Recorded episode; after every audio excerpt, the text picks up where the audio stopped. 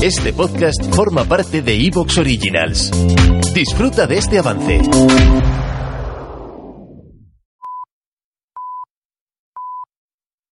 Soy Fernando Villanueva, hoy es 29 de junio de 2020 y esto es La Contracrónica.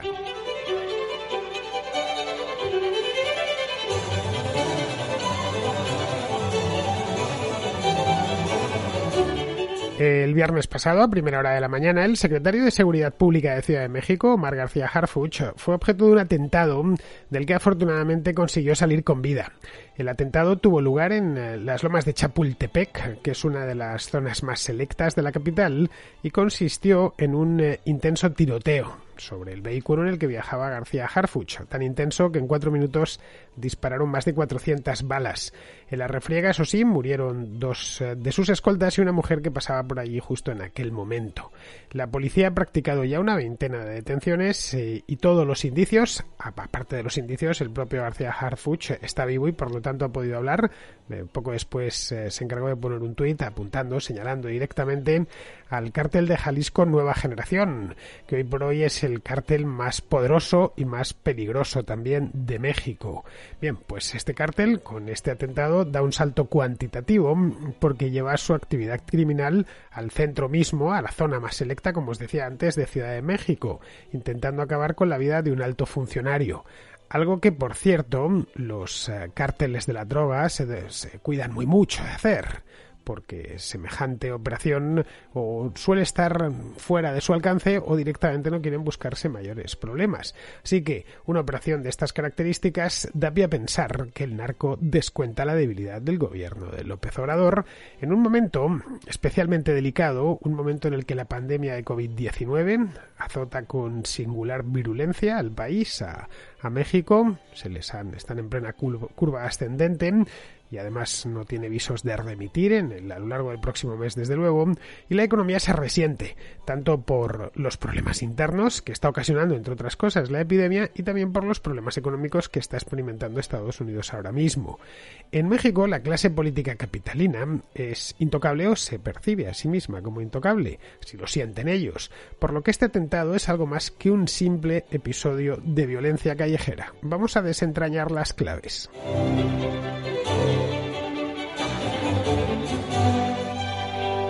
El atentado del viernes por la mañana, en lo más de Chapultepec, eh, es eh, propio una película. No sé si lo habéis visto por televisión. No el atentado propiamente dicho. Bueno, hay unas imágenes eh, de estas de cámaras de seguridad, pero vamos, a poco que hayáis leído sobre él o os hayáis informado, es algo digno de, de, la serie Narcos, que además es algo muy reciente y tenemos todos todavía en la retina. Bueno, si no lo habéis, no habéis tenido la oportunidad de verlo, podéis buscarlo en YouTube, lo tenéis ahí con estas imágenes de las cámaras de seguridad. Fue de noche justo antes de amanecer y por lo tanto la calidad de imagen no es muy buena. Pero vamos, os lo cuento yo así por encima. Una partida de criminales armada hasta los dientes eh, iba a bordo de una camioneta grande, un camioncito, bloquearon el paso del vehículo en el que viajaba Omar García Harfuch en compañía de sus dos escoltas. El vehículo era un eh, Chevrolet Suburban, los que conozcáis, es un tipo, un modelo de automóvil que en España no se vende, se puede encontrar alguno, pero por supuesto es de importación, pero que es bastante común en América, no ya en Estados Unidos, sino en todos los países de América.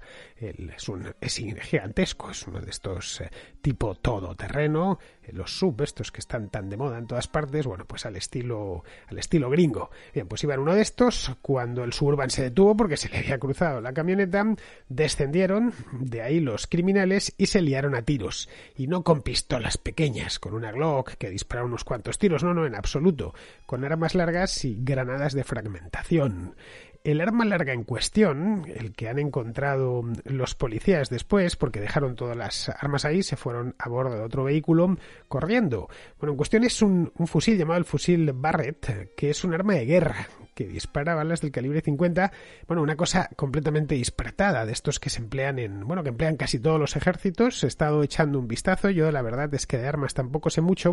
Y me he tenido que informar y es eh, el tipo de, yo si lo vieses, de armas ya digo, no sé demasiado, pero si yo me encuentro una cosa de esas pienso que es una metralleta propia de una trinchera, bueno, y sirve evidentemente como metralleta para ponerse en una trinchera, bueno, Pues este, este fusil, el Barrett, eh, es, muy largo, no, no, creo ni que se pueda siquiera cargar al hombro. Se lo emplean prácticamente todos los ejércitos del mundo, ya sea este mismo modelo u otros parecidos, y aparte de los ejércitos del mundo lo emplean también los cárteles de la droga mexicanos. Bueno, es un arma de tal potencia, para que nos hagamos una idea, que suele emplearse con un trípode, una especie de base de dos pies que se apoya sobre el suelo. Bien, en este caso no hubo tiempo de apoyar nada, porque fue todo muy rápido. El tiroteo también fue de película, en cuatro minutos todo había terminado y los atacantes abandonaron el lugar a toda prisa en dirección contraria. Como vemos, una operación digna de la serie Narcos. Primera hora de la mañana, bueno, estaba terminando la noche, en ese momento en el que hay luz pero muy poquita, se interpone un camión, va un, Chevrolet Suburban con el jefe de la policía de la ciudad, en este caso de una, de las ciudades más grandes del mundo, pega un frenazo, se bajan los tipos estos armados hasta arriba y empiezan a disparar. Bien, en el lugar se encontraron 414 casquillos de bala y en la camioneta que iba con la caja abierta, que la dejaron allí en el lugar del, del atentado, encontraron los policías, además de los casquillos de bala que estaban por toda la zona, encontraron un lanzagranadas, 40 armas de distintos calibres, Además de eso había 7 granadas y 96 cargadores repletos de munición. Bueno, cuando os digo lo de la película es que es literalmente de película. Vamos, que es un milagro que García Harfuch haya, haya conseguido sobrevivir a un atentado como esto, teniendo en cuenta que él iba simplemente con dos escoltas, ¿no? Vamos, él no, no salió completamente indemne. Recibió tres balazos, eh, pero ninguno fue mortal. Le dieron un balazo en la rodilla, otro más en el hombro y otro más en la clavícula. Afortunadamente, ningún punto vital por lo tanto, pues se está recuperando en un hospital de Ciudad de México. Lo peor se lo llevaron los escoltas, que murieron, y una señora, que es una verdadera lástima, que estaba en el lugar equivocado en el momento menos oportuno, que justo pasaban, y claro, con 414 balazos, que una balacera que llaman en México, ¿no? Pues volando, pues que no te dé una bala es muy raro. Eh, de hecho, al propio Harfuch le dieron tres, pero por suerte no le dio ninguna en un lugar mortal. Bien, de no ser el objetivo García Harfuch eh, y de no haberse producido en el corazón de Ciudad de México, esto no hubiera pasado a la prensa internacional y pasó en el acto. Yo lo pude ver, eh, lo pude leer el viernes por la tarde. De hecho, en la contra ¿Te está gustando lo que escuchas? Este podcast forma parte de Evox Originals y puedes escucharlo completo y gratis desde la aplicación de Evox. Instálala desde tu store y suscríbete a él para no perderte ningún episodio.